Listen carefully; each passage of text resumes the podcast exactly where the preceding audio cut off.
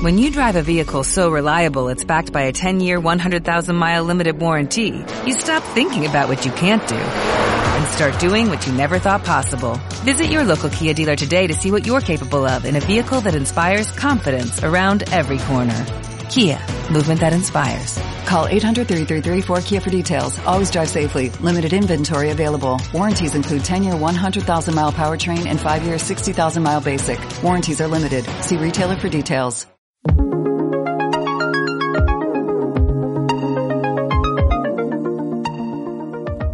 Muy buenas tardes a todos. Muchísimas gracias otra vez por estar conectados aquí en el TweetUp en directo en Healthcare Creators. Una vez al mes, una vez más, estamos eh, emitiendo en directo con, una persona que- que- que tenga grandes proyectos eh, en generación de contenidos. Esta vez tenemos aquí a, a- a- a Pedro Soriano, que, no, que le, le estaba diciendo que no sé cómo presentarle. ¿Cómo te presento, Pedro? Bueno, pues la verdad es que yo tampoco sabía cómo presentarme. Pero, pues bueno, soy enfermero eh, y actualmente estoy en la, en la Escuela Madrileña de Salud, que depende de la Subdirección de Humanización de aquí de la Comunidad de Madrid, de la Consejería de Sanidad. Es mentira, tú estás en todos lados. Bueno, estoy en todos lados. Estás en todos Pero lados. eso es un secreto que luego desvelaremos. Pero por ahora. ¿Cómo lo haces? Es la persona inocua. siempre que abres una red social está Pedro ahí, además aportando un valor brutal. Yo hoy quería hacer algo especial por una razón, porque a Pedro yo lo he conocido en las redes, de hecho te conocí en persona la semana pasada del Sí. Congreso SEBES. Y es muy raro porque, porque, porque te vi, te vi en un bar antes de entrar y no me sorprendió conocerte. No sé si te pasó lo mismo, pero eh, te muestras tal y como eres. O sea, eh, eso es muy Eso jorobado. Ya, ya, ya, eso es. Bueno, eso es, esa es la parte, yo creo que esa es la parte un poco de la que hablaremos luego, un poco de todo esto, cuando hablas de, de todo el tema de la marca y todo esto de que, que- qué es lo que pasa en la red, ¿no? Cuando identificas a alguien, yo creo que soy muy natural. Entonces, para lo bueno y para lo malo, eh, me expongo demasiado. A veces gente que me dice, te expones mucho y otros que me dicen, bueno, pero ¿cómo eres? ¿Eres así? Y, y eso es lo que pasa, que al final soy así con todo el mundo. Entonces, para lo bueno y para lo malo. Pues eso hay que recordarlo. No hemos hablado sobre el tema de marca personal. Me gustaría. lo- bueno, hoy quiero hablar tres cosas con él, básicamente. Precisamente esto, y ahora os cuento por qué. Dos, unos proyectos que tiene eh, eh, entre manos que son brutales. Y tres, qué consecuencias eh, eh, o qué resultados te ha dado todo esto en términos personales, que es lo más importante. Lo primero, eh, un término que a mí no me gusta nada, que es el marca personal. Creo que tienes todos los, todos los bullet points de lo que es una marca personal. Yo digo mi experiencia. Yo veo a Pedro Soriano con una actividad, con una imagen y con una historia tremenda, muy bien hilada, muy bien hecha y sobre todo aportando un valor clarísimo. En ese momento yo te conocí por FF Pacientes. La pregunta es, ¿esto es cómo surge? ¿Cómo te lo planteas? ¿Cómo es natural? ¿Cómo, cómo, cómo parece Pedro Soriano el que conocemos todos? Pues es que no hay un plan. Y esto, por lo cual me estoy asustando. porque No sé, si, no sé si debería tener un plan, pero no, no hay un plan, no hay un plan.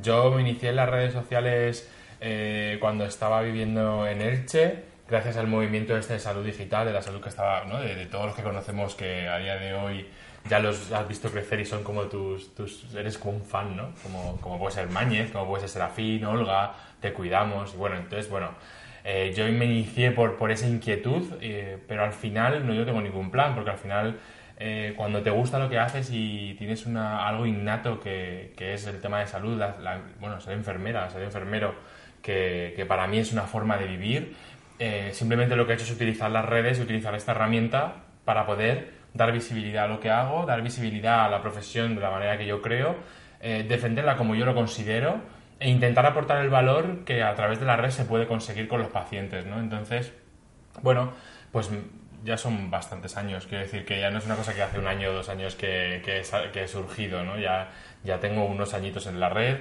y, aún sigo aprendiendo y aún hay, cosas que sé que debería mejorar, sé que tendría que poner ¿no? más énfasis en mejorar esto, en hacer esto para conectar, ¿no? Porque hay muchas luego dentro de la red eh, realmente para conectar y para poder eh, llevar tu voz o la voz del paciente, en mi caso, que es lo que estoy potenciando a otros colectivos, se pueden hacer multitud de campañas, ¿no? Y se puede como per- perfeccionar todo. Em, yo no tengo un plan estratégico, soy muy natural, eh, lo mismo estoy hablando de temas de salud que de repente saco algo de algún cantante que me gusta o algún concierto que he ido, Por lo tanto, yo no soy mucho de esos de separar lo profesional de lo personal, que mucha, mucha gente me lo dice, ¿no? Mucha gente me dice que debería tener un perfil profesional y un perfil personal. Eh, pues bueno, lo intenté, tengo el, tengo el de ocio, como digo yo. El de ocio. el yo lo llamo, sí, se llama... De divertimento. Soriano barra... No, Soriano Ocio o algo así. Es un poco original.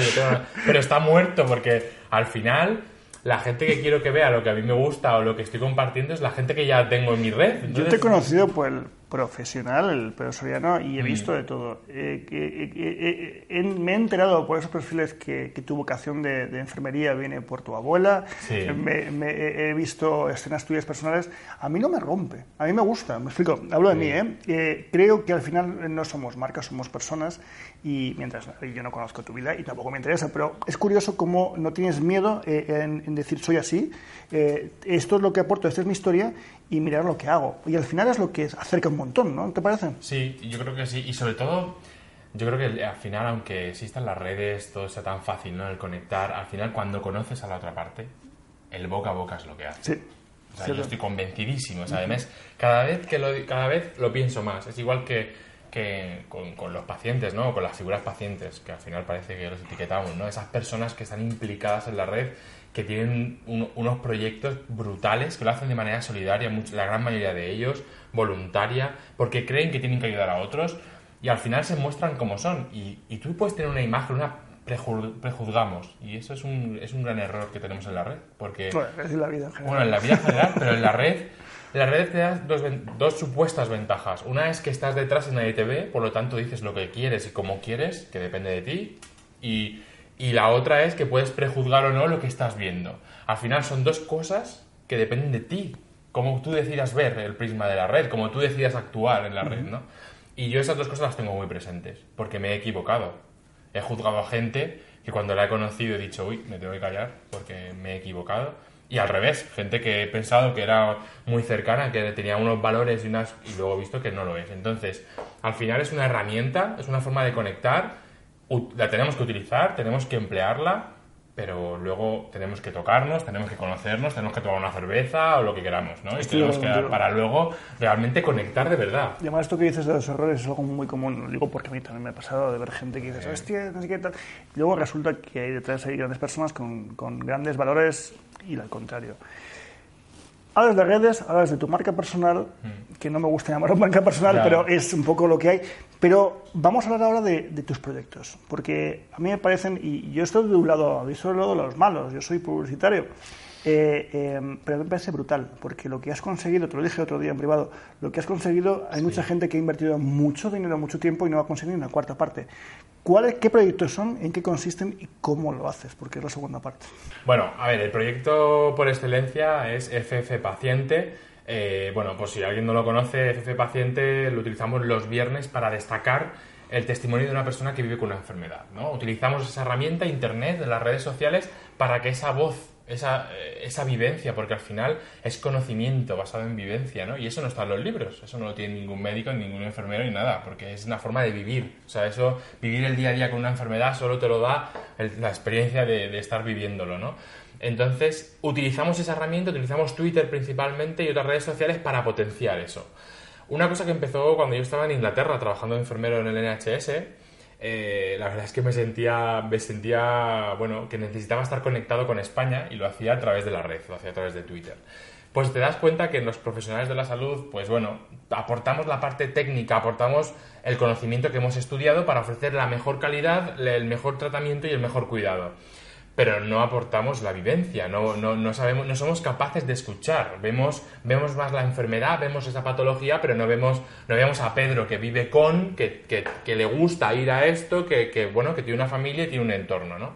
Entonces vi algún paciente que tenía algún blog y directamente les pregunté y les dije, bueno, estaba pensando en, bueno, que hacer una, como una mini entrevista, ya ves tú, yo lo digo muy humildemente porque yo soy, eh, o sea, soy enfermero, que, que- que yo no soy periodista ni, o sea, una entrevista para mí es como, digamos... Y yo sí, publicitario. Claro, que si, alguien, que si alguien lo lee puede decir, pero esto qué entrevista es, ¿no? Pero bueno, la, la idea era darle valor al testimonio y que ellos se sintieran libres de contar lo que quisieran. Una cosa que empezó de una manera muy altruista y de una manera, pues, muy puntual eh, ha tenido un gran impacto, de hecho vamos a hacer casi tres años. Eh, ahora tenemos cinco o seis meses que nos hemos hecho una asociación de pacientes con el fin de, un poco intentar ser sostenible y, y bueno, ahora ya no soy yo, porque esa es la realidad. Ahora hay mucha gente detrás, somos alrededor de 12 personas activas detrás, pacientes, profesionales, da igual, porque al final somos todos personas, en nuestro lema es FF paciente ante todo personas, y porque todos vamos a ser pacientes en algún momento de nuestra vida, porque todos somos personas y no deberíamos vernos de diferentes niveles por ser profesional ni por ser paciente. Y entonces, bueno, hay pacientes, hay, hay pues como puede ser un biólogo, como puede ser un técnico de rayo, como puede ser enfermeros o un médico, nos da igual la categoría profesional. Y todos tenemos algo relacionado con la salud que, nos, que nos o sea, que estamos ahí con una labor importante y que creemos en eso. Aparte de todo esto, porque si no, sin ellos no sería posible, como puede ser, pues bueno, Teresa, ¿no? Due de vocación, eh, Oscar, Dani, eh, Jacobo, eh, Ana, bueno, es que son un montón. Nombrar a todos seguro que se me olvida alguien y luego me van a decir, me van a echar la bronca, ¿no? Pero aparte de todo esto, si nos olvidamos de FF Paciente, FF Paciente no se ha creado ni para nombrar, la, para nombrar la, etiqueta, ni nombrarme a mí, ni nombrarnos a nosotros. FF Paciente se crea para ser un punto de encuentro todos los viernes para hablar, para hablar de salud, pero potenciando la figura del testimonio, para volcar información de salud. Qué bueno. Esa es la idea. la idea es que si esta semana hablamos de, psoriasis, es que las personas que están alrededor de la comunidad digital, de, esta salud digital, sean capaces de volcar información con el hashtag FFPaciente sobre psoriasis. Foros, encuentros, jornadas, mm, una guía, algo que le ayude a mi madre que tiene psoriasis, que le ayude a leer algo con evidencia científica, con un rigor, que sea un lenguaje adaptado y otra cosa que, que, no se está, que no se está, yo creo que sí que se da se nos damos cuenta que está, pero no lo estamos midiendo porque ese es el gran problema de las redes. No estamos haciendo investigación. Nos estamos enfocando en lanzar, nos estamos enfocando en, destacar, en, en, aparecer los primeros en las listas de influencers o de historias extrañas. Pero no nos estamos olvidando de algo, y es que deberíamos empezar a investigar cómo son los movimientos de las personas en la red. Esto, esto es curiosísimo que lo digas, perdona que te corte, eh, porque es que has llegado a una conclusión, y no de investigación, sino a la, el FF Pacientes. Eh, desde hace casi cinco o seis años las marcas, las multinacionales, se están obsesionando con acceder a este, bueno, no pueden acceder por un tema legal, pero sí conocer qué pasa cuando realmente está ahí, porque ha sido una demanda popular. O sea, tú al final lo que has hecho es responder a lo que a, capitalizar una, una, conversación y dirigirla hacia un lado. Pero es curioso que esto me dices de investigar. Eh, me pone en duda eh, si la investigación es, correcta o no, porque sí que es cierto que hay que saber quién es quién y qué hace qué, pero en un momento dado, después de yo me enseñaba una investigación de mercado, en la cual, bueno, estaba bien dentro de muchas que he visto, pero no decía ni la mitad de que vas a contar tú ahora mismo, después de años y dinero. La, pregunta, la pregunta es, es que muchas de la investigación es estar en la salsa, es estar ahí dentro. A mí me sorprende porque eh, eh, esto está ahí, o sea, no es un coto privado, es público. Es, es público, o sea, es que o sea, las redes son públicas, los hashtags son públicos. O hablamos de perro y ponemos hashtag perro o hashtag eh, verano, que puedes poner FP paciente, ¿no? Porque al final es que al final es público. Pero es que el valor, el valor que dos cosas. Uno, el valor que los pacientes aportan al sistema y aportan a la sociedad, porque al final el sistema sí está genial, pero el sistema aún no está adaptando al 100% el testimonio de las personas. Ahora están viendo que realmente la experiencia y vivir con una enfermedad se debería un poco escuchar de una manera más activa y de hecho desde la Escuela Madrileña de Salud lo estamos haciendo y estamos potenciando eso. Pero, sino que el apoyo emocional que hay en la red, o sea, es, no te lo puedes imaginar, o sea, personas personas que están recién diagnosticadas de cáncer, de un VIH, de una psoriasis, que están perdidos, que tienen miedo, que tienen inseguridad, que, se encuentran información que no es, que no es fiable y que, y que realmente te lo mandan y te dicen, pero mira lo que me he encontrado, esto es así, que le piden dinero. O sea, hay un montón de fraude, hay un montón de historias. Entonces, a mí me preocupa que no estemos investigando, en investigando, entiéndeme, en conocer los comportamientos de las personas que viven con una patología en la red, de conocer si entran en Facebook o en Twitter se creen lo primero que ven, en conocer si los profesionales de la salud deberíamos estar o no deberíamos estar y cómo. Yo creo que deberíamos ser facilitadores, creo que deberíamos entrenar a la gente, entrenar a la gente para que sepa distinguir entre una información y otra, porque hay mucha información y eso no lo podemos frenar. Entonces, la sensación es que nosotros como profesionales estamos en nuestra zona de confort, estamos en nuestra consulta y no vengas tú a decirnos cómo. No, cómo. Entonces, ese modelo paternalista Internet está ayudando a que eso se rompa, esa barrera.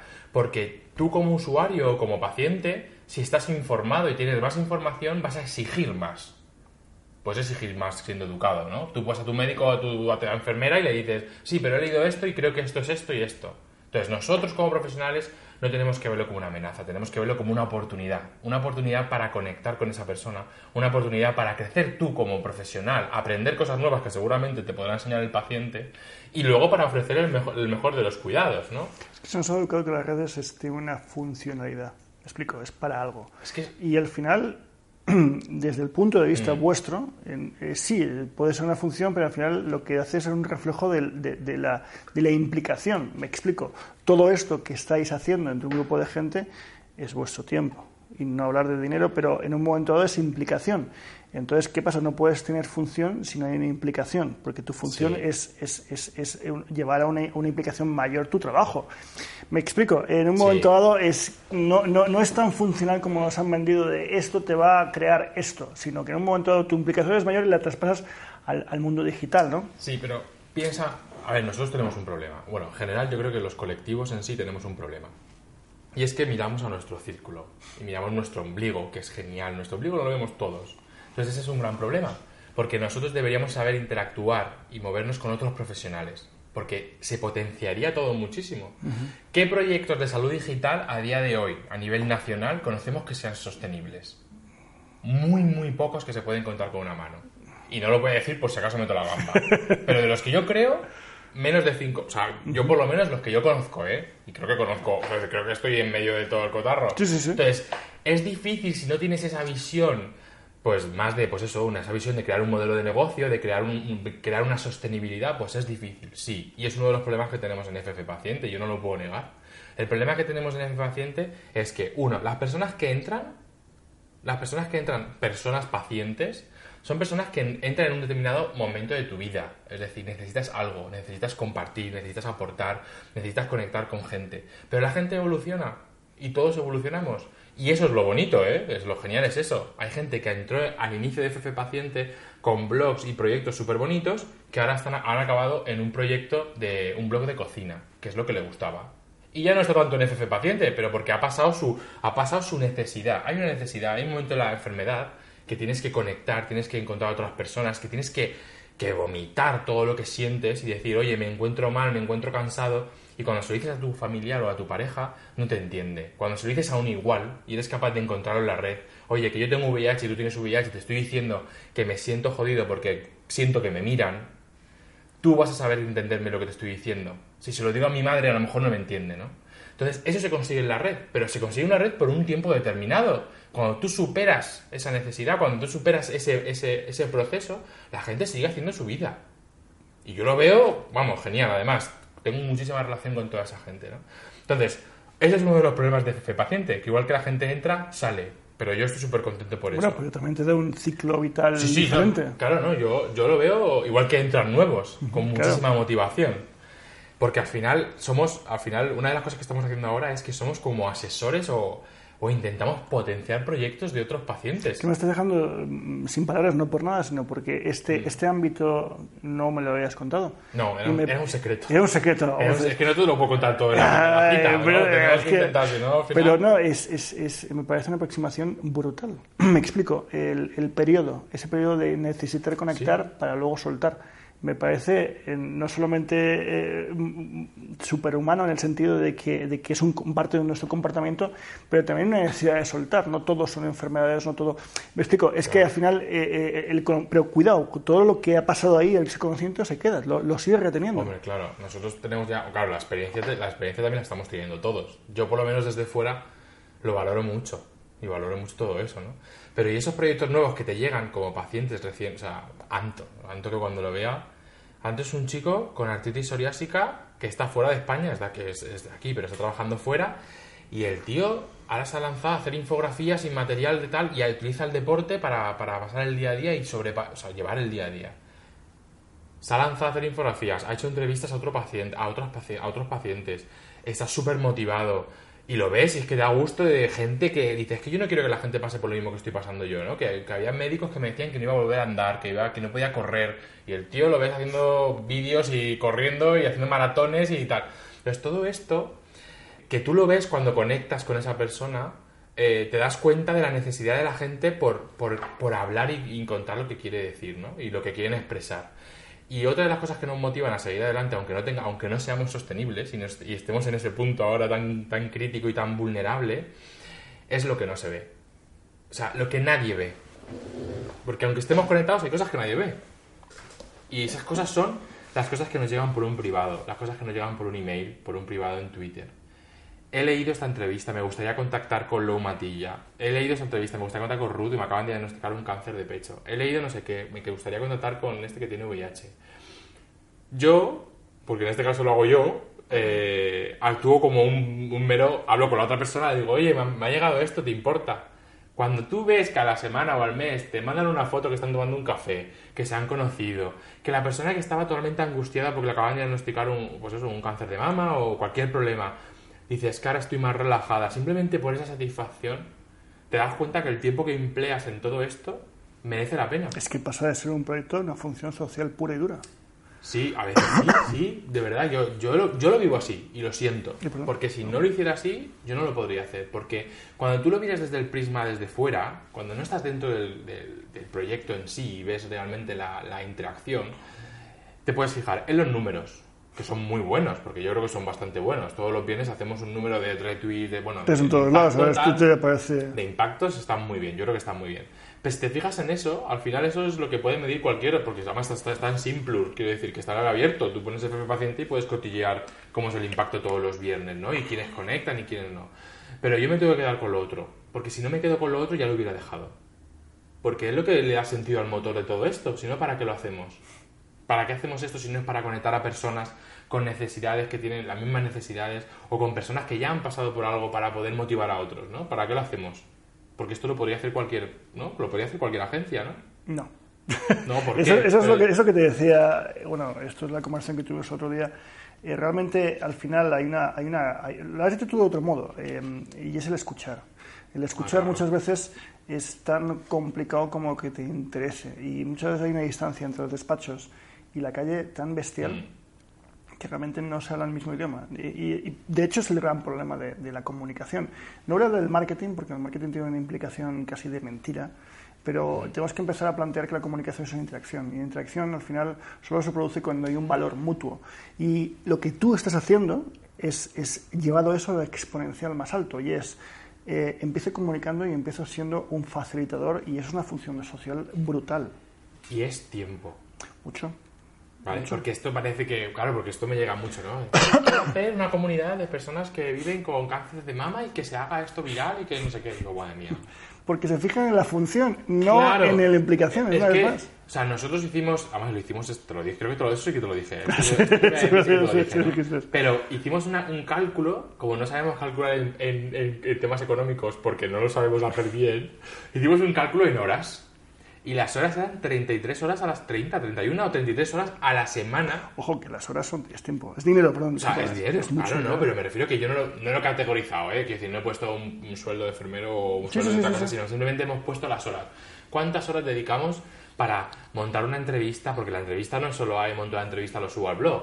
Hay una infografía, o hay formato vídeo, o hay formato, ¿no? De diferentes formatos, o hay un directo en Instagram. Entonces, eh, calculamos ya 33 horas. 33 horas divididas en las personas que somos, que cada uno tiene su vida, cada uno tiene sus responsabilidades, y esto es algo añadido. ¿No? Entonces, que yo desde aquí, mira, les agradezco a todos porque tienen un valor. Es que sin ellos esto ya no funcionaría, porque yo no, yo no sería capaz. Entonces, cuando te escucho a ti, te escucho a Mañez, a gente que estáis tan, tan, tan, tan activos, al final digo, dejar lo que estáis haciendo y dedicaros a dar charlas de gestión del tiempo. Os forraríais. eso más bien lo puede hacer. Yo no... y de hecho lo hace. De hecho lo hace, de, De hecho lo hace porque además se la pedí hace poco y me pasó una charla para toma, aprende un poco de gestión del tiempo", me dijo. Es un crack. Y me lo pasó, ¿no? Eh, Cuéntame algo de blogs sanitarios. Pues fíjate, Blog Sanitarios es un eh, nació antes que FF Paciente y ahora casi no le dedico tiempo. Es una, es una cosa que tengo ahí un poco como... Pero es por, es por mi gestión del tiempo. o ¿En qué consiste? Consiste básicamente en que yo creé un grupo de, se creó un grupo de, de Facebook para que todas las personas que, que tuviéramos un proyecto de salud digital pudiéramos volcar ahí las necesidades o, o los últimos posts, las últimas novedades que habían. Yo estoy encantado porque funciona solo, yo no hago nada, ¿vale? Se podría hacer muchas más cosas, quiero decir, esto es como todo, ¿no? Podríamos perfeccionarlo, pero funciona muy bien porque todo el mundo vuelca ahí las últimas novedades, te enteras de los últimos blogs, pasa que, bueno, es una temática muy transversal y igual que puede haber enfermeras, puede haber médicos, que puede haber pacientes, que, bueno, que se te pueden meter cursos o se te puede meter publicidad. Entonces ahí es cuando tienes que estar ahí con el spam y tienes que estar un poco, ¿no? Porque esto es una de las cosas que al final es... Eso en FF Paciente también pasa, ¿no? Eh, eh, se arrima quien quiere, es, es libre y entonces hay que saber quién se arrima para venderte algo y quién se arrima para aportar un valor aparte del, del producto que quieras intentar vender, ¿no? Entonces, bueno, aunque tienes tus normas de publicación, Blog Sanitarium nació mucho antes yo de irme a Inglaterra y, y funciona muy bien porque, de hecho, tengo- de- debería ser más, más, con- más consciente de- del valor que aporta, ¿no? Porque aporta muchísimo y funciona solo, es que funciona prácticamente solo. Pero no sé si tú das cuenta de, de la energía que proyectas fuera, porque No en sé, un momento dado me dicen que yo soy muy activo, yo soy matulado y ya otro día dije, joder, este tío no para. hacemos- o sea, pero, realmente- pero el tema es, ¿tú eres enfermero o enfermera? No sé cómo queréis decirlo, me da exactamente lo mismo, porque aquí hay... enfermeras y somos enfermeros, somos, bueno, somos Lo que sea. Al final este es un gran debate, ¿no? Estáis en un lugar que a mí me parece clave, porque pasa de ser casi una ayuda a ser un elemento clave, porque se ha demostrado que es, es, es la bisagra entre el personal sanitario, o sea, perdón, los médicos, discúlpame, y, la, y la gente, porque al final es el primer impacto que tenemos.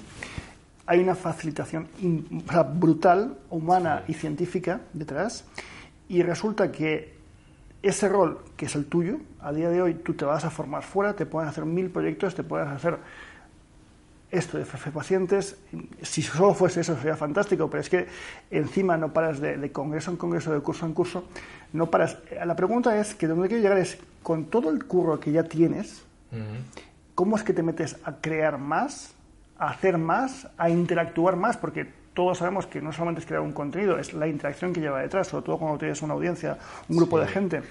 ¿Qué te lleva y qué te aporta? Porque evidentemente, como tú has dicho, la parte económica lo hemos dejado a un lado porque no, no existe, pero la parte, o sea, me gustaría que me contases eh, qué es lo que te mueve y qué es. Y A mí, a mí lo que me mueve es conocer a gente que realmente te aporta un valor en tu vida. De, ver- de verdad, o sea, me- de verdad, de- o sea, yo llegar a conocer gente como, como Rosa, como Mañez, Rosa, es- es que esas personas solo las conoces si, las, si eh, a través de la red eres capaz de conectar con ellos, ¿no? Entonces, eh, a mí lo que me motiva es seguir conociendo y gente que me aporte y que me motive, porque yo creo que todo esto yo no lo podría hacer si no estuviera motivado. Y me pasa igual en el trabajo. Con la escuela madrileña creo firmemente en el modelo de red de escuelas y las escuelas de pacientes que se están empezando, bueno, ya han empezado hace unos años y en Andalucía es muy pionera, pero creo firmemente en que la sanidad tiene que ser una sanidad participativa, donde la gente tenga capacidad de decisión y que sea capaz de decidir lo que quiere, cuando lo quiere y cómo lo quiere, ¿no? Que no sea uno a orden, ¿no? Y creo en eso. Y por eso también lo defiendo mucho, ¿no? Y Entonces, todo esto, cuando tú crees en algo y cuando lo interiorizas, cuando no es una fachada, esto te lleva a otra cosa, y esto te lleva a otra cosa, y esto te lleva a otra cosa. Y por supuesto que deberíamos, yo tengo que aprender a decir que no, porque llega un momento, como te decía hoy. No, Estoy súper cansado, no he dormido, eh, luego al final tu vida es tu vida, el sueldo, el que paga las facturas es otro, y eso es una realidad. O sea, entonces, también tenemos que reflexionar y de, oye, tenemos que tener conciencia de lo que estamos haciendo, pero yo es que no lo hago por, una, por un tema de visibilidad. Yo no lo hago por eso. Yo es que a mí me aporta mu- Yo ayer estuve en los, en los premios de Albert Jovel, hace unos días estuve en los premios de Albert Jovel, y la cantidad de personas que coincidimos ahí, que yo tengo como referentes y que, y que les tengo como referentes porque aportan un valor muy importante con Joan Carles, con María Ángeles, y decir, madre mía, y hablar con ellos, es que eso es como, eh, es como una fuente, es un chute de energía. Es que además, si, no, si lo pensamos con perspectiva hace 20 años, era imposible. La Era- cuestión es cómo la gente se motivaba hace 20 años. Yo no, yo no lo sé. Quizás era todo más piramidal, pero no tiene nada que ver con lo tuyo. Yo estaba hace cosa de dos meses dando un curso a futuros y actuales product managers y les decía precisamente eso. Las redes nos dejan la oportunidad de, de- de dejar huella. Dejar huella no quiere decir la parte ego, sino la parte de aportar. Sí. Ojo, es que son dos cosas diferentes. y de, de implicarte y de hacer más cosas. Y, y- y no hacerlo, si, si te importa lo que haces, es casi un pecado. Me explico, y no la parte religiosa, sino la parte moral, ¿no? Y tú dices, joder, es que la oportunidad que me ha dado las redes, bueno, la, la oportunidad la has creado tú, lo primero. Lo segundo es que, es que lleva un, un currazo, pero ese currazo te da una gratificación y es que estás dejando una huella clara en la sanidad de este país y, y- y además muy positiva. Yo- así lo Yo es pienso que yo. yo, no veo, yo no veo todo lo que me estás diciendo, es súper bonito, pero yo no me lo veo tanto. Yo, yo así lo veo. Bueno, o sea, será más efímero, más efímero, pero la, la- la- base que estás dejando de trabajo, Mm. el siguiente la va a tomar. Y eh, se, se- se reconocerá o no, pero es una base muy importante. Y has hablado de elementos que muy Mm. pocas veces se habla, y es de escuchar, de, de- de- de- de aportar y de facilitar. Y ojalá todo el mundo hablase de eso, porque para mí eso tiene mucho que ver con algo tan, tan, tan, tan práctico como puede ser un contenido y algo tan importante como son las personas.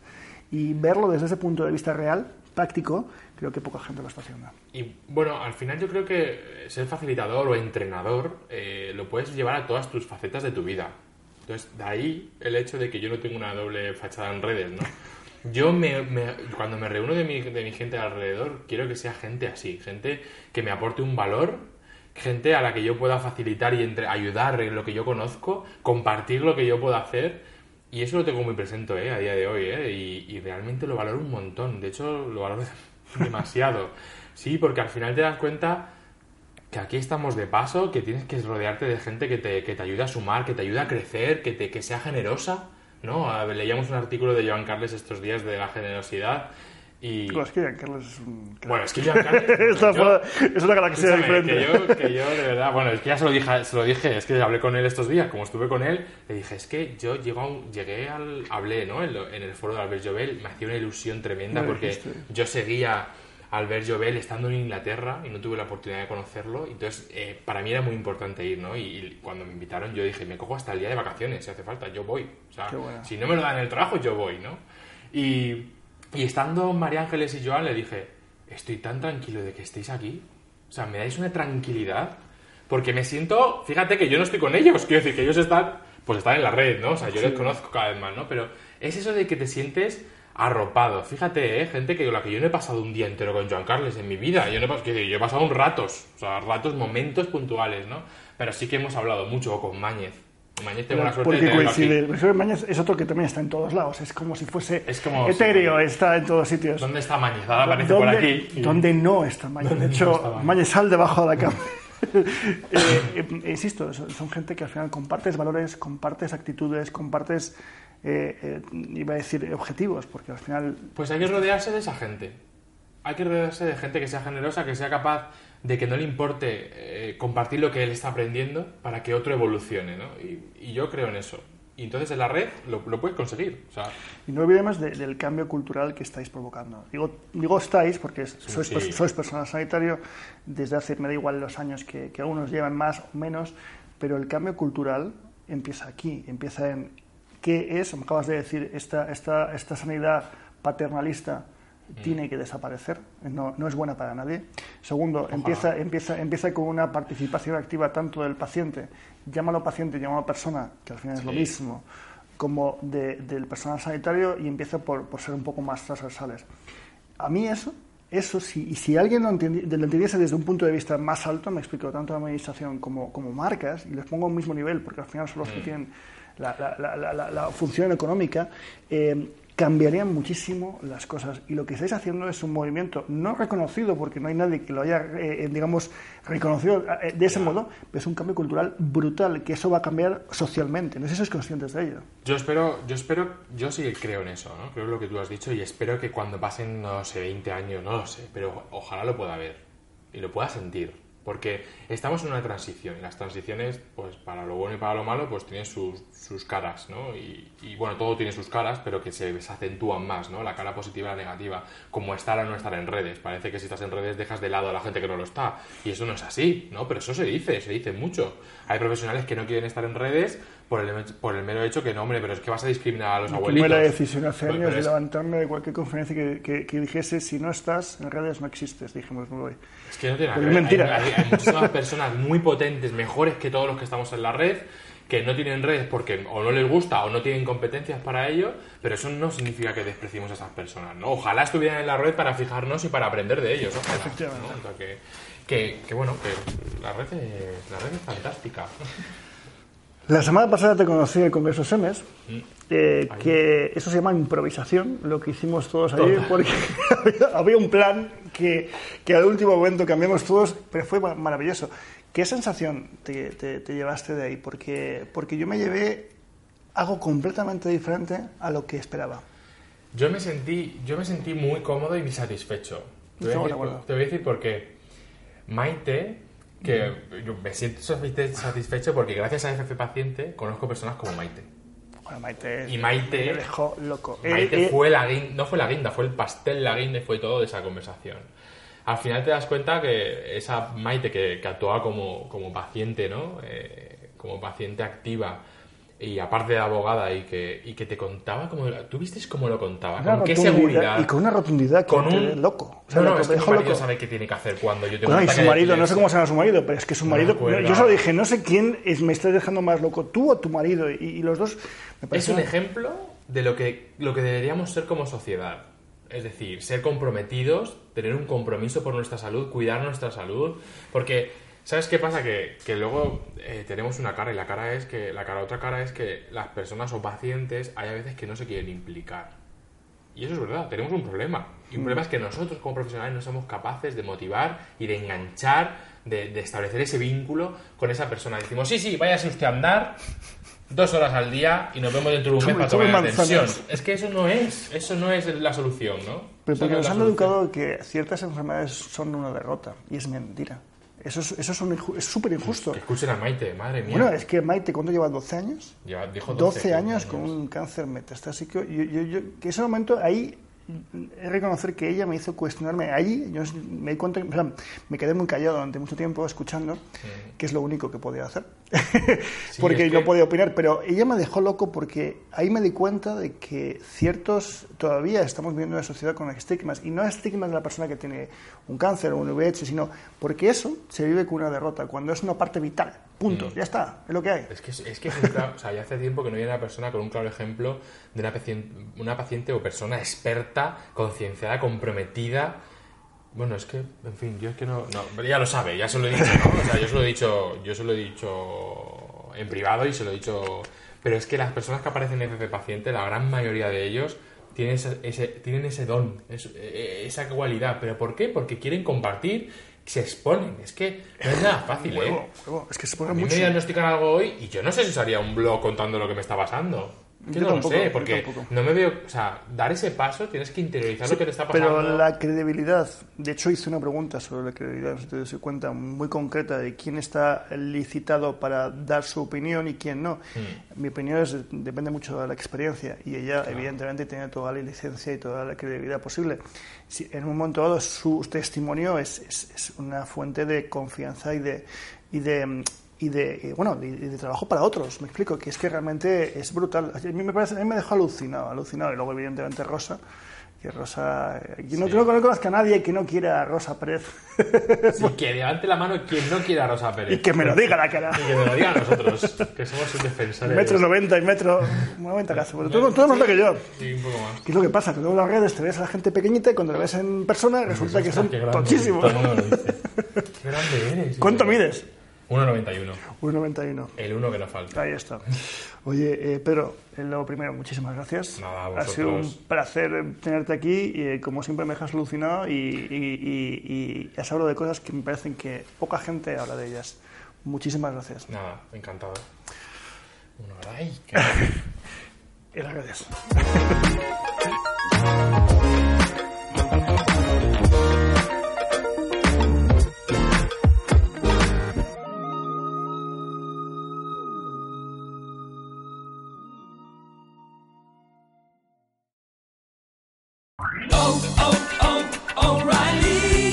¿Necesitas ayuda? En O'Reilly Auto Parts te ayudamos. ¿Necesitas algún consejo? Te aconsejamos. Nuestros profesionales en autopartes están siempre disponibles para ayudarte a encontrar lo que necesites. Excelente servicio al cliente es solo una de las ventajas que ofrece O'Reilly Auto Parts. Los profesionales en autopartes. oh, oh, O'Reilly